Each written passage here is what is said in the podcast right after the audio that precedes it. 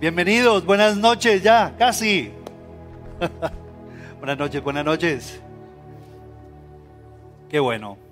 Quiero agradecer al Señor por cada uno de ustedes, porque han sido sensibles a la voz de Dios. Obedecer al Señor es lo mejor. Creo yo que si venimos acá a la iglesia de Dios a escuchar la palabra sin la disposición de hacer ajustes específicos, la verdad es que nos vamos muy empobrecidos. Pero qué rico es venir con ese corazón henchido de motivación para que su luz penetre hasta lo más profundo de nuestro ser y que tú mismo le digas, Señor, lléname de tu palabra. Que tu palabra cause un tremendo impacto. Y Señor, estas conforme a tu palabra, serán mis decisiones en esta semana. ¿Sí? ¿Alguno de ustedes quisiera orar de esa, de esa manera? ¿Sí? Oren, oren el uno por el otro, por favor. De esa manera, oren. Ustedes en casa también oren. Que la palabra de Dios, que es viva y eficaz, que la palabra de Dios que permanece para siempre, los lleve a hacer ajustes profundos. ¿Sí? No los estoy escuchando, a ver. Gloria a Dios, que así sea. Que así sea, Padre. Derriba, Señor, todo obstáculo y permítenos ser llenos de tu espíritu y que al escuchar tu palabra podamos, Señor, hacer cambios, ajustes fundamentales basados en ti, Señor. En el nombre de Jesús. Amén y amén y amén. Estos días, la verdad es que cuando fui entrando una de las, de las tardes y vi en las mesitas acá de nuestro área de café, Jesus Coffee, como le diría un amigo mío, espectacular. Jesus Coffee, el área de Jesus Coffee. ¿Le suena o no le suena? Se escucha medio sofisticado, ¿no? ¿Cómo es? Jesus Coffee. y vi en las mesas unas materitas muy hermosas. La verdad, qué detalle tan hermoso quien quiera que seas tú que hayas puesto esas materitas, muchas gracias. Démosle un aplauso al Señor por esos detalles tan hermosos que enamoran. Qué detalle hermoso ese. Me fascinó. Y es como, como, como que el Señor me decía, bienvenido a tu casa. Me lo decía el Señor, con ese detalle, ¿cierto? De pronto para muchos puede ser un detalle como tan ínfimo haber notado eso. Pero qué detalle tan grande y qué detalle tan espectacular es de las maticas. Dos cosas especiales, las maticas y la bienvenida que me hizo el Señor. Yo sé que todos ustedes están recibiendo ese impacto de parte del Señor, ese amor, ese cariño, la atención de cada uno de los servidores que vienen temprano, preparan todos los detalles desde el parqueadero, entrada hasta la salida, para atenderlos a ustedes de la mejor manera de quienes nuestros hermanos que están allá en nuestra cabina de, de sonido, manejando las luces, la transmisión, el sonido. ¿Qué tal si les damos un aplauso a ellos de gratitud? Claro. Pero todos, por favor, eso. Vamos, vamos, ánimo. Gracias. No hay como una palabra de gratitud y una palabra de, motivación a tiempo. Eso la verdad es que nos libera de mucho ego nos libera de mucho ego, mucho ego. Saludar al hermano, darle un abrazo, eh, felicitaciones, decirle, te, agradezco por ese servicio que estás haciendo, es algo hermosísimo. Vamos para la Biblia, vamos a ir a Segunda de Timoteo, capítulo 3, Segunda de Timoteo, capítulo 3. Estamos en un mes hermosísimo y la verdad es que les queremos motivar para que todos se armen, se armen de la de la espada, que aprendamos a, usar la espada de doble filo, que es la palabra del Señor. Y queremos que si usted todavía no ha adquirido una buena Biblia, ¿cierto? Ah, no sea tacaño, invierta en una buena Biblia, ¿sí o no? Dele, dele, y subrayele y escríbala. Yo la verdad es que les he contado que en mi vida he visto Biblias, en mis Biblias, y las palabras que tienen que ver o los versículos que tienen que ver con el matrimonio los pinté de rosado, los versículos que tienen que ver con finanzas, los pinté de rojo. y ya saben por qué, ¿verdad? Versículos que tenían que ver con el asunto de los hijos, los pintaba de azul y así sucesivamente. ¿Por qué? Porque es necesario que nosotros nos familiaricemos con la palabra, que amemos la palabra, que nosotros le encontremos la utilidad de que aprendamos a usar la palabra de Dios como esa espada de doble filo. Aquí hacemos clase de esgrima todos los días que nos encontramos. Segunda de Timoteo, capítulo 3, versículo 14. Pablo le decía a Timoteo, persiste en lo que has aprendido y te persuadiste. Persiste. ¿En qué? No los escucho. Persiste, Timoteo, en lo que tú has aprendido. No lo vayas a olvidar, Timoteo. No lo vayas a soltar de tu mente, de tu mano y de tu corazón. Persiste en lo que has aprendido y te persuadiste. Nadie tiene el derecho de persuadir a otras personas, pero cuando comenzamos a ser persuadidos por Dios, convencidos por Dios, nuestro desarrollo comienza a verse de manera mucho más directa y vital. Por eso le decía el apóstol Pablo a Timoteo, sabiendo de que de quién has aprendido y que desde la niñez has sabido las sagradas escrituras, las cuales te pueden hacer sabio para la salvación por la fe que es en Cristo Jesús. Tú has sido persuadido, enseñado, aprendido, tú has sido modelado por dos mujeres que te han rodeado de una manera extraordinaria. Tu abuela, Loide, y, uh, Loida, y tu mamá llamada Eunice. Las dos, Timoteo, te han modelado, te han ejemplarizado, te han guiado, te han dado testimonio.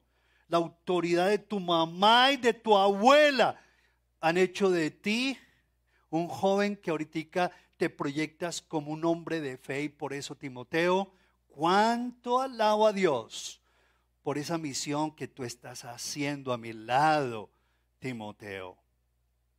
Timoteo tuvo una mamá. No se habla del papá, parece que su papá ya había muerto, pero Timoteo sí tuvo una mamá y sí tuvo una abuela que lo formaron, lo educaron, Hoy en día, yo quiero como que decirles a ustedes, abuelas y mamás, que son cabeza de hogar, que están solitas, aparentemente solitas, pero estas dos mujeres no tenían nada de solitas, ¿sí o no? Yo quiero felicitarlas a ustedes por la obra que están haciendo con sus hijos e hijas. ¿Les damos un aplauso? ¿Sí o no? Un aplauso a ustedes, las mamás, que traen a sus hijos, que traen a sus nietos, que los sudan, que los que oran por ellos, interceden, guerrean por ellos. Sus rodillas están allí hincadas ante el Señor por sus vidas. Las felicito, mujeres. Así era, así era. No era de otra manera. La abuela y la mamá de Timoteo.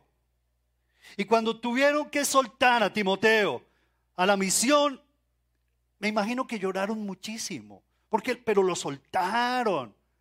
Y Señor, tú lo has llamado, te lo entrego, Señor. Ojo, señoras, mamás y abuelas, cierto que hay que también soltar a los hijos, hay un momento en que hay que soltarlos. Eso es algo que está en la Biblia. Soltarlos es de una mujer que realmente aprenda a, aprende a obedecer al Señor. Y le dice, a Timoteo, tú has sabido las sagradas escrituras. Y esas sagradas escrituras, le dice a Timoteo, te pueden hacer sabio para qué? Algunos no me están siguiendo, no están siguiendo la escritura. Por favor, y que las escrituras que te pueden hacer sabio para qué? Para la salvación. Hay que seguir las escrituras. Y eso es lo que estamos hablando durante estos días. Daniel nos hablaba hace ocho días acerca de la veracidad de la escritura, de la unicidad, de la singularidad de la escritura. Y lo hacía con miles y cientos de detalles que realmente son de asombrarnos. A veces pensamos que la Biblia es para los, para los viejitos, que la Biblia es para los fanáticos, que la Biblia es para los que están por allá ya listos a morir. No, no, la Biblia realmente tiene una vigencia extraordinaria y tiene una relevancia en nuestras vidas incomparable, realmente con, con, relación a otros libros. Por eso es importantísimo lo que Pablo le estaba diciendo a Timoteo, te hacen sabio para la salvación, porque tú no estás edificando una fe fingida, Timoteo. Tú no tienes una fe fingida. Tu fe no es simplemente por tradición de tu mamá y tu abuela. No, Timoteo, tú tomaste ese testimonio de esas dos mujeres que te rodearon y ahora no tienes una fe fingida. Tienes un músculo de fe muy propio y por lo tanto sigue para adelante, Timoteo. Versículo 16. Toda la escritura es inspirada por Dios, soplada, emanada. Esa palabra de Dios salió del mismo corazón, es inspirada por Dios. Y dice, útil para enseñar, ¿qué más? Útil para redarguir, útil para corregir y para instruir justicia, a fin de que el hombre de Dios sea perfecto enteramente preparado para toda buena obra. La verdad es que esto es para las personas que realmente no se resignan frente a sus propias circunstancias. Y la verdad es que este es un reto, un desafío, la mejor invitación que nos está haciendo el Señor. No te resignes. No, no, no, no, no. Transfórmate. No te conformes a este siglo, sino transfórmate. Tú puedes cada día entender las escrituras que te pueden hacer una persona muy sabia. Le decía Pablo a Timoteo y hoy nos lo recuerda el Señor. Es inspirada por Dios la escritura. Me fascinan estos versículos. Es inspirada por Dios. ¿Alguno de ustedes ha comprado un teléfono, perdón, o bueno, teléfono también, un celular inteligente, un, un smartphone, un televisor inteligente. ¿Sí? ¿Sí lo han tenido? ¿Cómo ha sido la experiencia? ¿Qué es lo primero que ustedes hacen? Cuando ya tienen la caja ahí en su casa del televisor, ¿qué es lo que hacen? Conectarlo, ¿cierto? ¿Y qué más hacen? ¿Hacen como yo, que lo, último que ven es el manual o qué? ¿Sí o no? Yo los, lo confieso, yo nunca veo los manuales. Una vez me puse, cuando llegó a la casa el, televisor inteligente, comencé yo, no, esto es, esto es botado, esto es lo más sencillo, y comencé a armar ese televisor. Y iba pasando como que los 10 minutos, la media hora, no le veía yo nada cómo arrancar ese televisor y tenía un poco de configuraciones que había que hacer en primer lugar. No, y comencé yo con el control y me iba al televisor y al aparato. Pasó media hora, 45 minutos hasta que ya dije, no más. ¿Y qué hicimos al final? ¿Ir a dónde? Ir al manual. Y no ha sido solamente con eso. Hay muchas cosas que uno lo que hace es hay que armar algo y eso es, no, yo, mi intuición, ¿cierto? Lo quisiéramos hacer por intuición. ¿Alguno de ustedes ha tenido mi misma experiencia o no? ¿Sí? Es increíble. Y uno se frustra y uno dice, no, no, no, no más. Voy a ir a este manual. Y ya cuando uno va al manual es porque casi lo desconfigura, casi lo, lo devuelve, reclama la garantía por malo. ¿Y el malo quién era? El malo era uno, es increíble. Pero hoy en día, muchos de nosotros estamos haciendo la misma cosa con nuestras vidas. Tenemos problemas eh, en la educación, no nos está yendo bien en el semestre, ¿y qué hacemos? ¿Cierto? No nos está yendo bien en, en el matrimonio, ¿y qué es lo que hacemos? Pensamos de que por intuición, lo vamos a arreglar, mi amor. Tranquila que eso lo arreglamos. Lo arreglamos. Y comenzamos por intuición y por ganas. y con promesas. Y promesa que viene y promesa que se rompe, promesa que viene y promesa que va. Y como que el matrimonio no se compone. Así es, así es la vida. Pero no acudimos al manual del matrimonio. Hacemos lo mismo que con el teléfono, que con el televisor. Compramos cosas recontra sofisticadas y nunca las usamos, sino por ahí el 40, el 30, 40% de, de las utilidades de esos aparatos las usamos. Tenemos problemas en nuestros hogares, en la educación de nuestros hijos y no vamos al manual de la Biblia. Ya cuando estamos medio derrotados, vueltos pedazos y el matrimonio en llamas y los muchachos en llamas, entonces ahí sí acudimos. ¿cierto? Al Señor. ¿Y qué dice la Biblia con relación a la educación de los hijos? ¿Qué dice la Biblia con relación al matrimonio? ¿Y qué dice la Biblia con relación a las finanzas? Y ahora sí hacemos el curso, ¿cómo se llama? Finanzas Crown. Ay, sí lo hacemos. Nos toca, nos toca. ¿Por qué tenemos que llegar a eso? ¿Por qué nosotros tenemos que llegar a la palabra de Dios luego de algunos golpes en la vida? ¿Por qué? ¿Alguien de ustedes me podría decir desde allá? ¿Por qué? ¿Por qué? por tercos, ¿cierto? Porque creemos que el todo lo podemos solucionar, que tenemos las habilidades, que tenemos la experticia, pero es increíble cómo la escritura dice, toda la escritura es inspirada por Dios. ¿Qué necesitas? Toda la escritura es el manual de la vida. Y si tú necesitas lo que necesitas, aprende a consultarle al Señor. No lo des por hecho, no seas tan sobrado, tan sobrada. Humíllate ante la presencia de Dios. Dile, Señor, yo no sé, es más, yo no sé manejar la Biblia.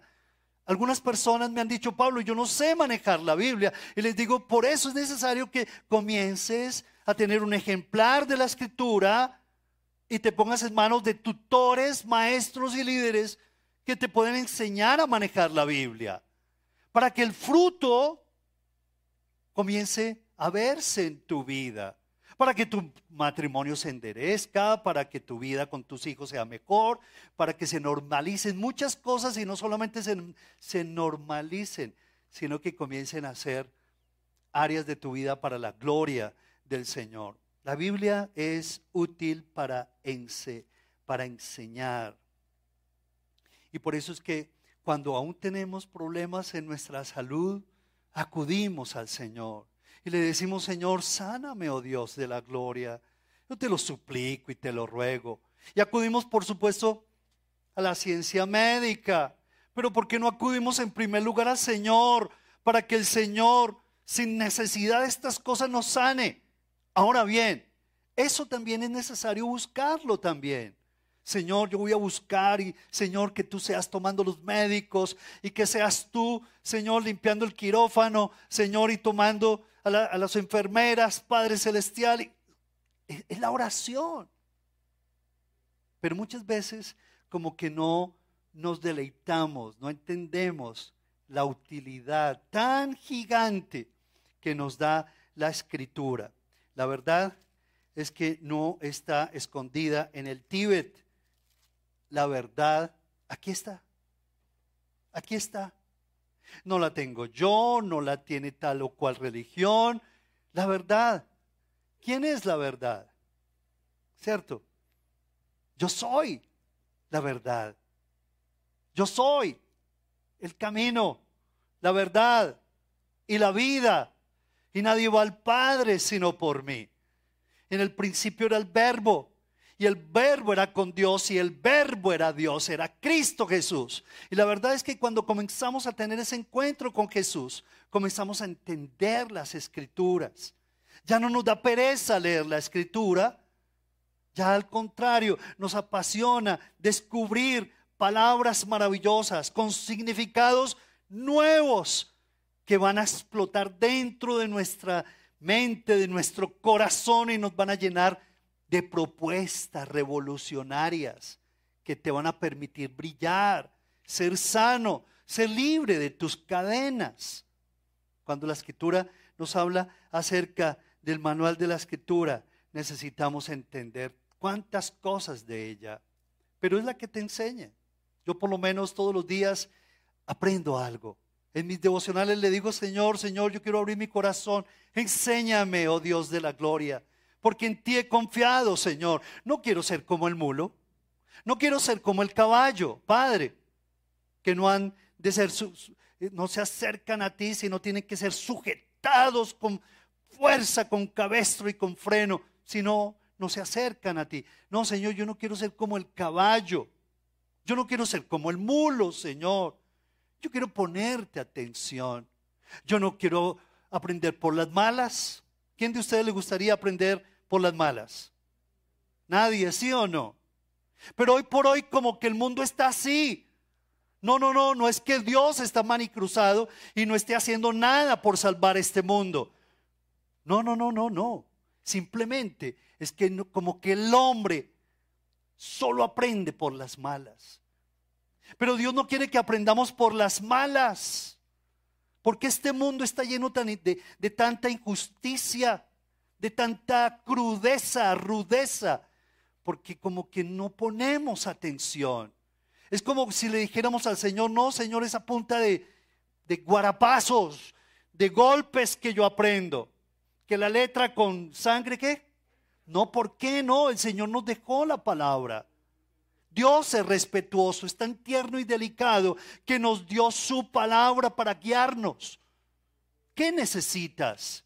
Necesitas dinero, necesitas salud, necesitas un buen matrimonio. Estás esperando que el Señor toque tu vida y te abra nuevas puertas. Aquí está el Señor. Aquí está la oportunidad de oportunidades. Pero como que a veces somos tan duros y tercos de corazón para aprender lo que las escrituras enseñan. Y seguimos nosotros como, como tan, tan, tan tiesos y majos como pensando que, que por nosotros mismos vamos a tener toda la sabiduría, no la sabemos toda y cuántos golpes y cuántos dolores y cuántas lágrimas hacemos regar en las mejillas de nuestros seres queridos y este mundo entero está en una agonía tremenda porque todavía no inclina su corazón al Señor. Cuando la escritura habla de esa utilidad, en segundo lugar, dice que la escritura es útil. En segundo lugar, ¿para qué? Para redarguir. ¿Cómo es la palabra? Redarguir es cuando, cuando el Señor nos hace ver lo incorrecto en nuestras vidas. Ay, usted no, a veces en nuestras reuniones no sientes que el Señor te redarguye. Ay, ay, eso es conmigo. Y sentimos una punzada profunda aquí en el corazón. Ay, ay, ay, eso es conmigo. Uy, Señor, yo no lo había visto, Dios mío. Hasta ahora me amanece la verdad de tu palabra. Yo me que, que me creía tan claro en este, en este asunto de la vida, Señor. ¡Wow! No lo había visto. Me siento redarguido, reprendido. Me siento, Señor, con una profunda amonestación que tú me estás haciendo. Y por eso es que lloramos, y por eso es que nos arrodillamos y nos quebrantamos ante la presencia del Señor. No es por un fanatismo obtuso, no es simplemente por aparentarle a los que vienen acá, es simplemente porque sentimos que, que, esa, que, el Señor me está reprendiendo, me lo está mostrando. No lo había entendido. Era como una bestia delante de ti, Señor. Pero ahora lo entiendo, Dios mío. Gracias porque me estás convenciendo, Dios, de mis errores, Padre. Y nos sentimos redarguidos, con esa amonestados.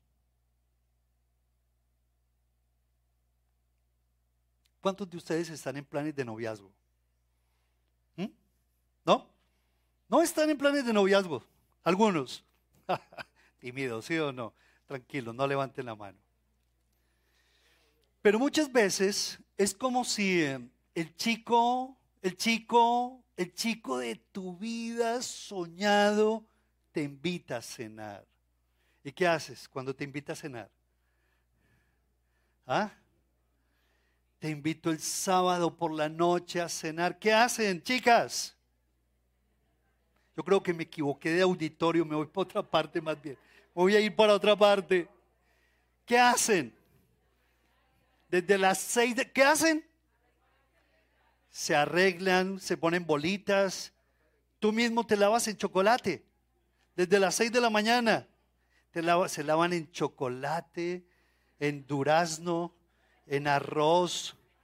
¿No se lavan? No. Se lavan en un poco de cosas. Se ponen la mejor de las blusas, el pantalón, el vestido. Sacan el pachulí que sacan cada año ¿Sí o no? Eso se ponen espectaculares.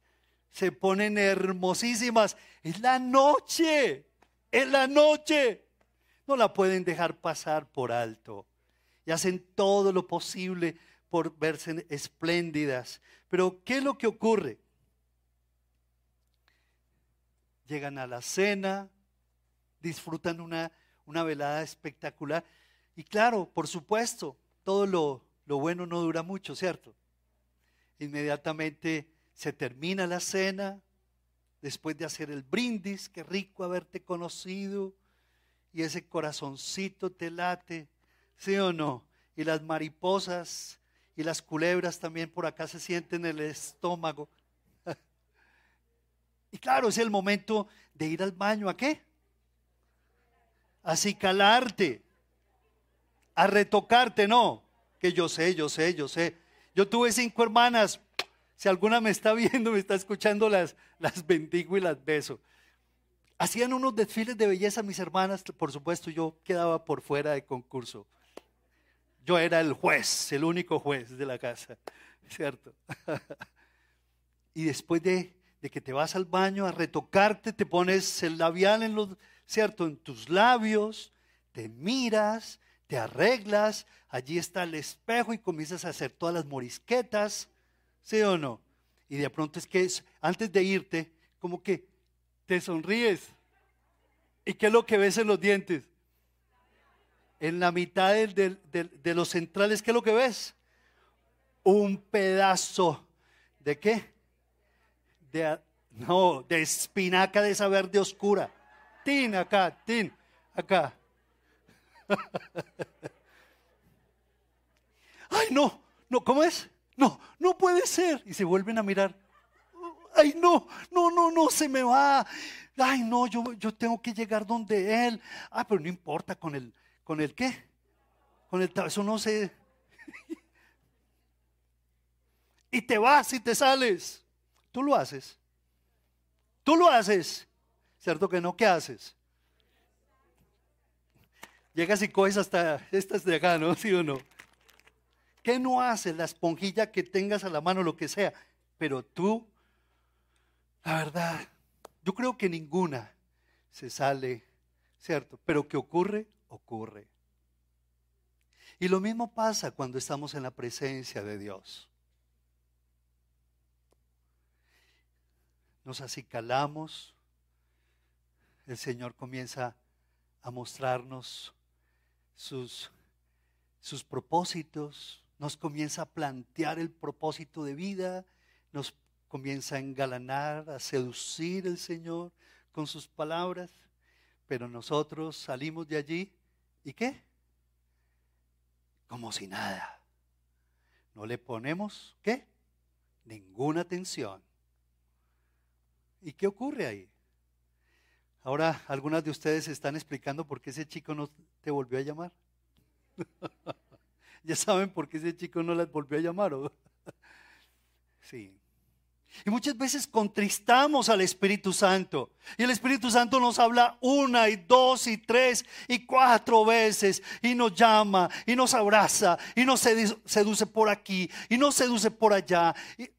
Wow.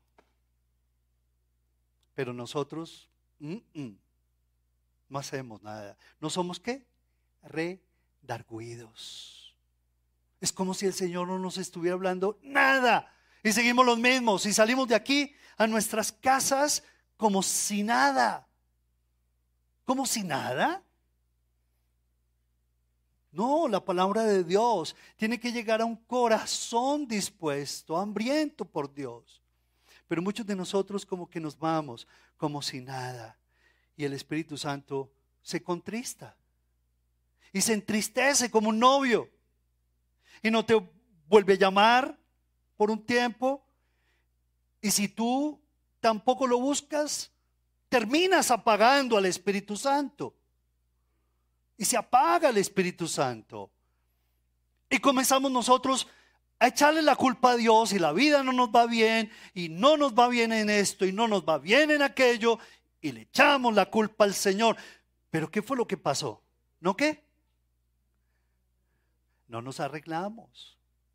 No hicimos los ajustes. No nos quitamos la espinaca. Y ahí seguimos con la espinaca. ¿cierto? Porque así nos vemos bien, nadie nos ve con el pasabocas, nadie nos ve qué le hace. con el boca a boca, como dice mi nieta, el boca a boca. Así dice mi nieta, el boca a boca. Así es, como que no importa qué le hace. Pero ahí hay un problema de fondo. Y es que nos vamos acostumbrando. Y esos son patrones de vida. ¿Cómo estuvo la reunión? No, hermosa, maravillosa, qué va pero ¿y qué te enseñó el Señor? No, estuvo hermoso.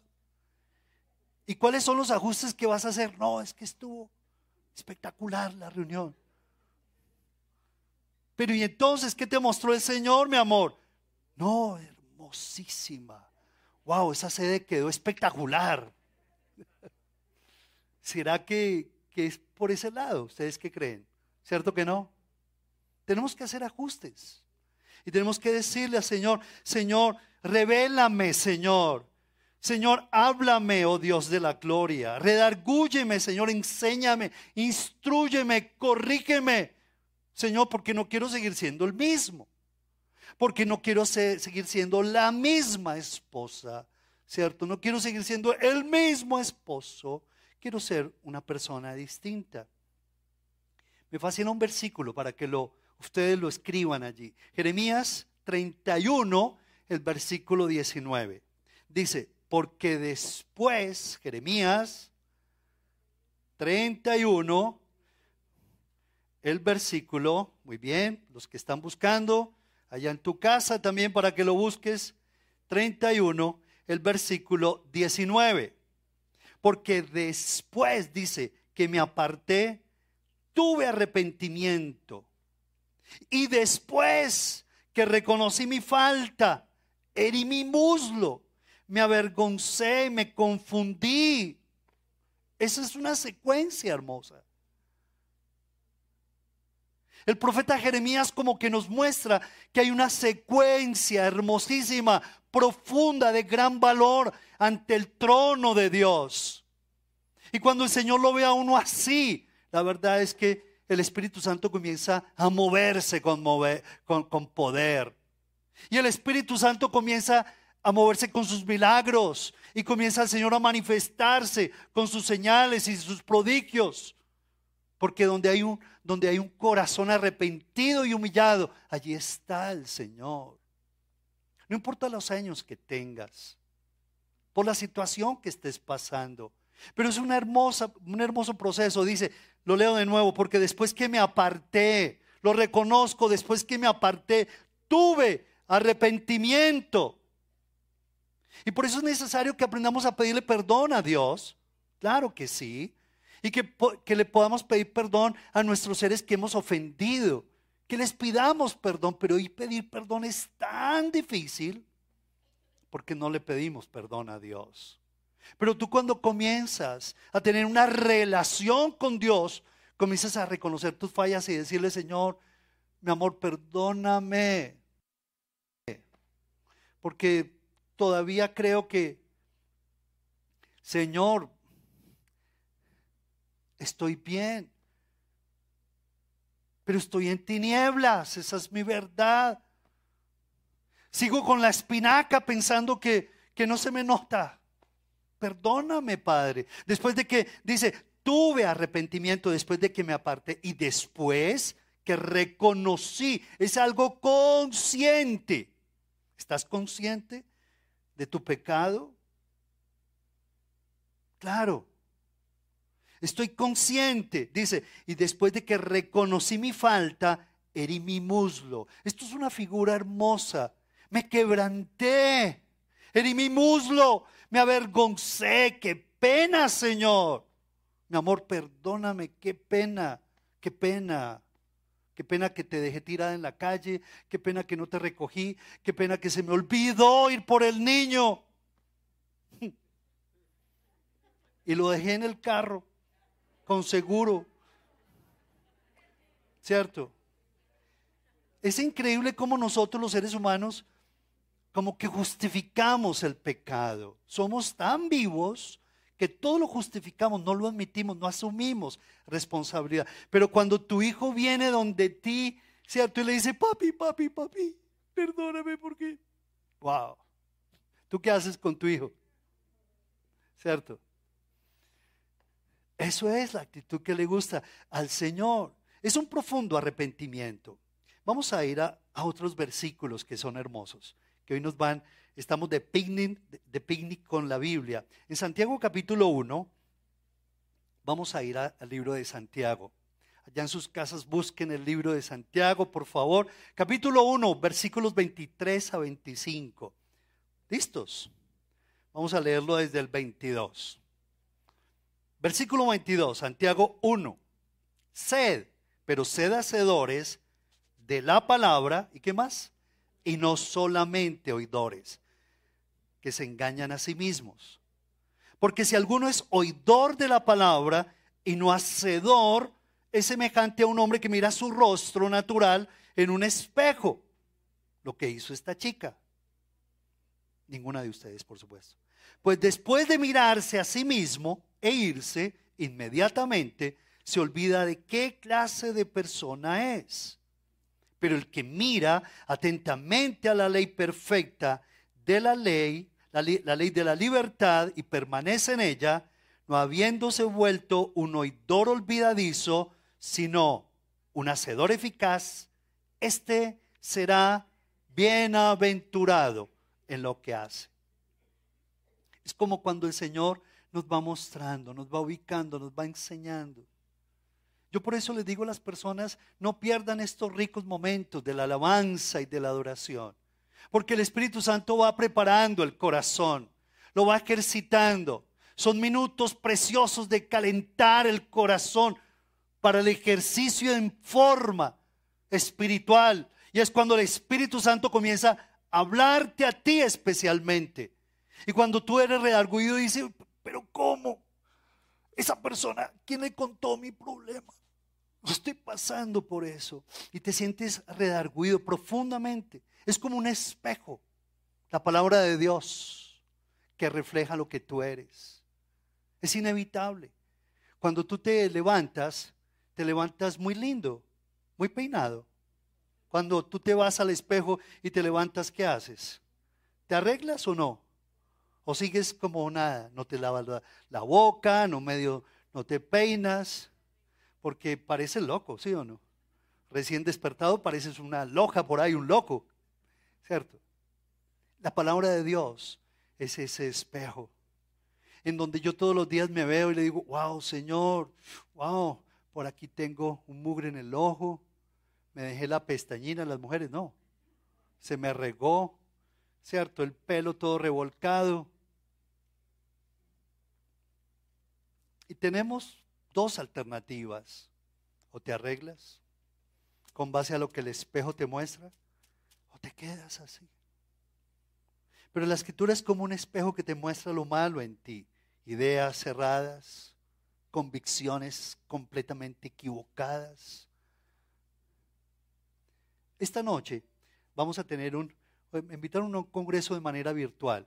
Y vamos a hablar acerca de las mentiras que los hombres nos seguimos repitiendo todos los días, que a lo largo de las generaciones seguimos guardando en nuestros corazones, los hombres.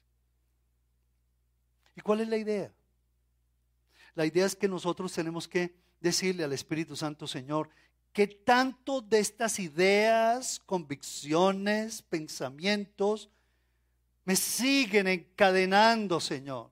Me siguen impidiendo disfrutar la vida que tú quieres que yo tenga, Padre. Ahora bien, hay muchas personas que no quieren ser reprendidas, no quieren ser redarguidas. Hay muchas personas que, que tampoco les gusta, les gusta eso de las células, de ir a un movimiento. No, no, no, no quieren esa luz, esa luz es, no, de pronto no les gusta. ¿Por qué? Porque no quieren ser reprendidos. Pero si nosotros no queremos ser reprendidos, ¿con qué autoridad yo me baso para buscar lo mejor de Dios? No quiero hacer los ajustes, pero si quiero y, y exijo todas las bendiciones de Dios, es algo incoherente, ¿no les parece? ¿Sí o no? Es algo como incoherente. Pero yo cuando humildemente le digo, Señor, aquí yo estoy para hacer los ajustes, Señor de la gloria, sí. Tampoco quiero buscar un evangelio light. No quiero, Señor, buscar un evangelio light. No quiero, Señor, seguir a, a tantas personas que me pueden llevar a diversas y erróneas doctrinas y buscar los profetas de moda, de la actualidad, Ay, Señor, es mucho mejor que asumir responsabilidades personales. Yo quiero que, Señor, así, así, Señor, tú me transformes en un nuevo hombre. Pero eso de asumir responsabilidades, de hacer ajustes, de aprender a ser redarguido. Y hay mensajes de Dios en profecía hermosísimos.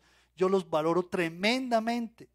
De por sí, pues prácticamente mi vida se ha levantado también con base a la, sana profecía. Y la sana profecía está aquí en la escritura.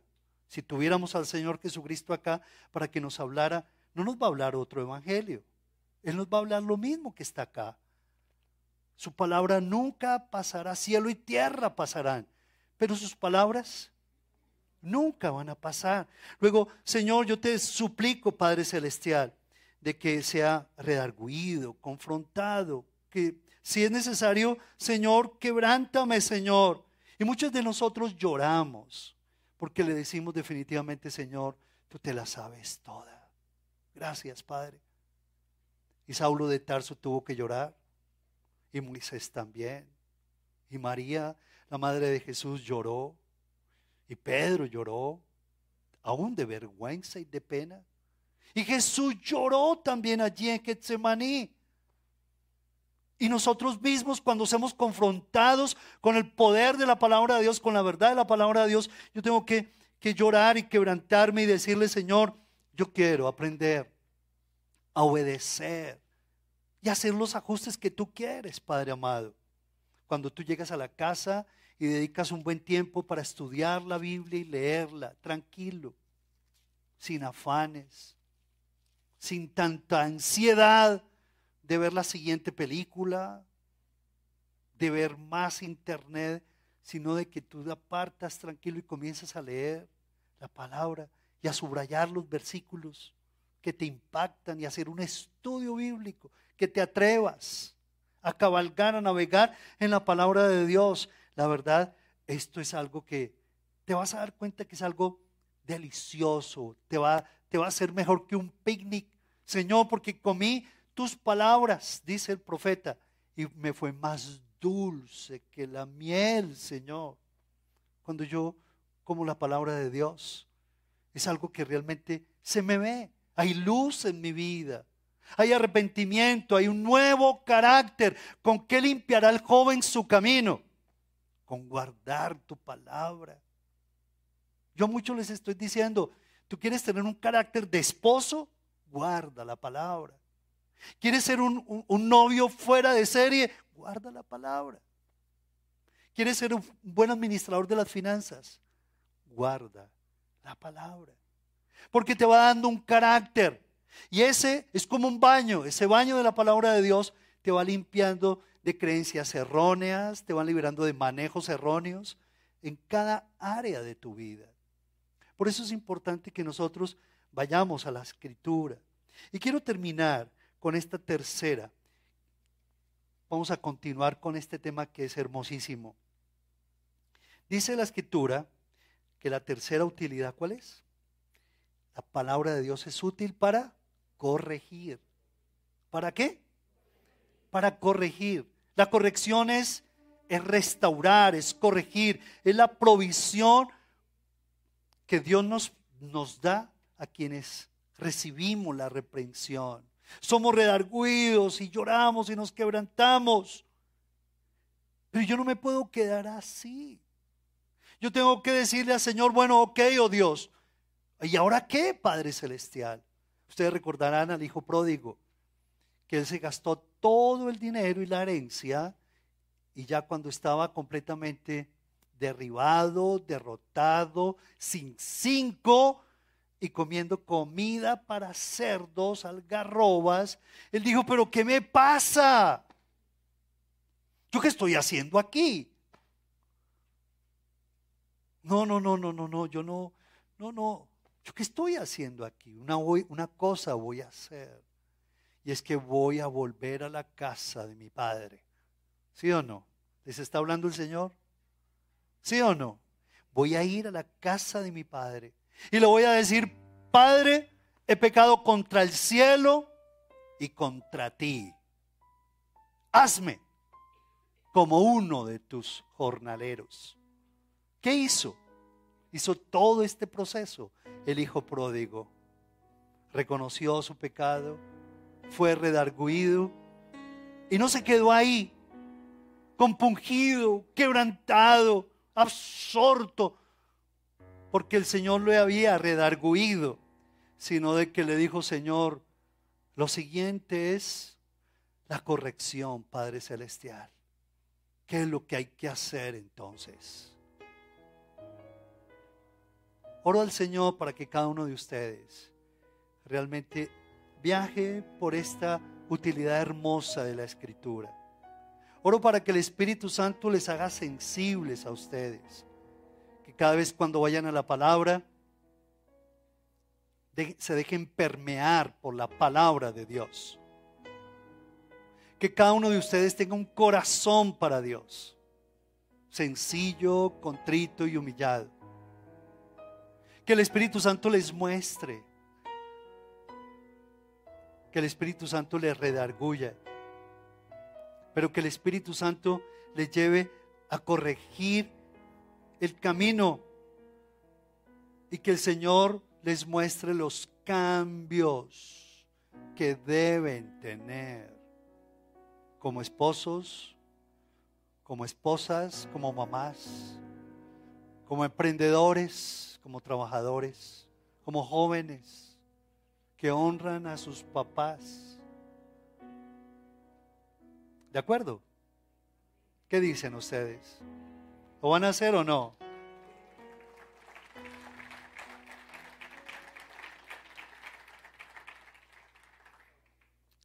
Qué bueno. Vamos a ponernos de pie y vamos a orar. Vamos a dejar hasta aquí por hoy, Señor. Es tan hermosa tu palabra, Señor, que vive y permanece para siempre, oh Dios. Hoy hay muchos que aborrecen la luz y no vienen a luz para que sus obras sean reprendidas. Y se quedan allí en las tinieblas. Problema de ellos. Bendición tuya que les muestres el camino, que los abraces. No que los critiques, no que los juzgues, no que los señales. Problema de ellos. Pero tú deberes amarlos. Así estén en el cieno más profundo del pecado. No los critiques, ámalos, demuéstrales el camino, demuéstrales el amor del Señor. La escritura dice que el que encubre su pecado no prosperará, pero el que los confiesa y se aparta, dice, alcanzará la misericordia del Señor. Cierra tus ojos allí donde estás. Señor, eres tú muy claro, oh Dios. Es un amor que nos amas, que nos seduces, tanto nos amas y nos respetas que tú a través de tu espíritu, a través de esa, de esa voz, de ese silbo apacible del Espíritu, Señor, nos redarguyes cuando nuestras vidas van encaminadas hacia el mal, oh Dios, cuando estamos equivocados, torpemente viviendo, tú nos encaminas, tú nos hablas. Mañana tras mañana nos despiertas para hacernos escuchar, Señor, palabras llenas de sabiduría, de tu luz espiritual, oh Dios.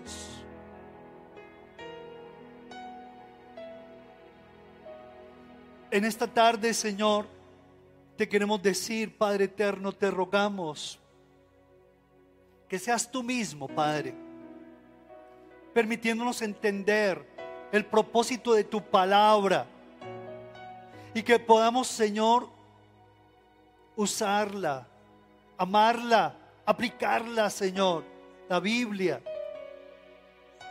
Que nos quitemos esa loca idea de que la Biblia es para fanáticos, que la Biblia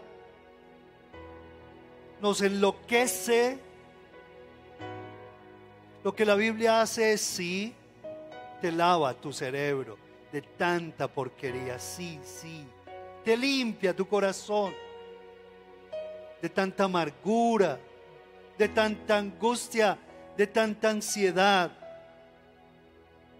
Que todos los días tú puedas ir al espejo de la palabra del Señor Gracias, Padre. Bendito seas. ¿Qué tal si al, al que está a tu lado de tu grupo familiar le das un abracito, por favor? Dale un abracito, dale un abrazo.